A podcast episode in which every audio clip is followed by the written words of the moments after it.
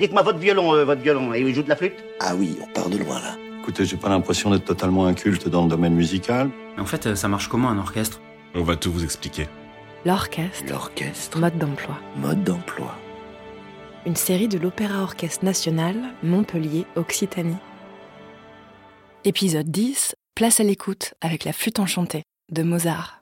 C'est un des opéras les plus populaires. On a d'ailleurs coutume de dire que c'est avec cette œuvre qu'on peut s'initier à l'opéra. C'est un Singspiel, c'est-à-dire un opéra en langue allemande, dans lequel les interprètes alternent des scènes chantées et des scènes parlées. Il a été composé trois mois avant la mort du compositeur, en 1791, à un moment où Mozart, particulièrement angoissé par sa précarité financière, accepte à peu près toutes les commandes musicales.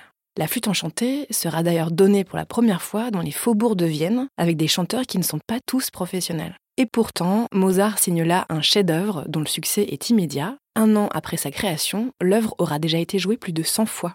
Son succès s'explique sûrement par sa légèreté et son caractère féerique. C'est donc l'histoire du prince Tamino qui a promis à la reine de la nuit d'aller délivrer sa fille, Pamina, dont il est fou amoureux. Elle est retenue prisonnière dans le royaume de Zarastro et pour tenter de conquérir sa main, il va devoir passer par plusieurs épreuves. Cette histoire, écrite par Emmanuel Schikaneder, a été interprétée de mille façons. Pour certains, il s'agit d'un conte fantaisiste ou un récit initiatique, quand d'autres y voient une allégorie très claire à la franc-maçonnerie que Mozart avait rejoint sept ans plus tôt. Du côté de la musique, Mozart livre une partition très éclectique, pleine d'innovations, qui mélange les genres et s'amuse avec tous les styles musicaux de l'époque. L'œuvre a donc su conquérir les publics de tous les âges, notamment parce qu'elle contient l'un des tubes de l'opéra, l'air de la Reine de la Nuit.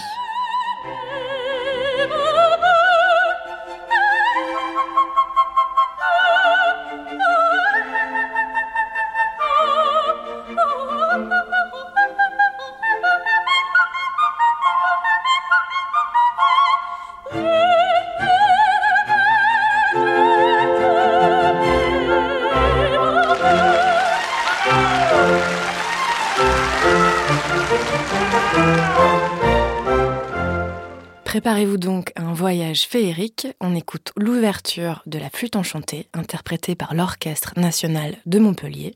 C'était en février 2019, enregistré en live, sous la direction de Victor Jacob.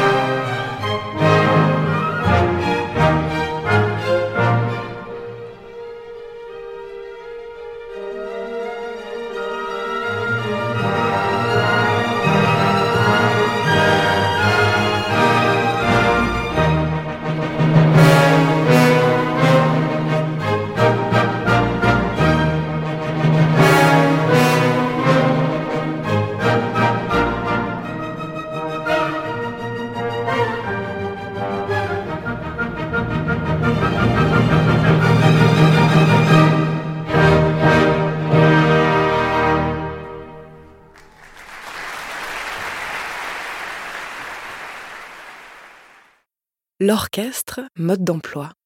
Retrouvez chaque mercredi de nouveaux épisodes sur le site de l'Opéra Orchestre Montpellier et sur toutes les plateformes de podcast.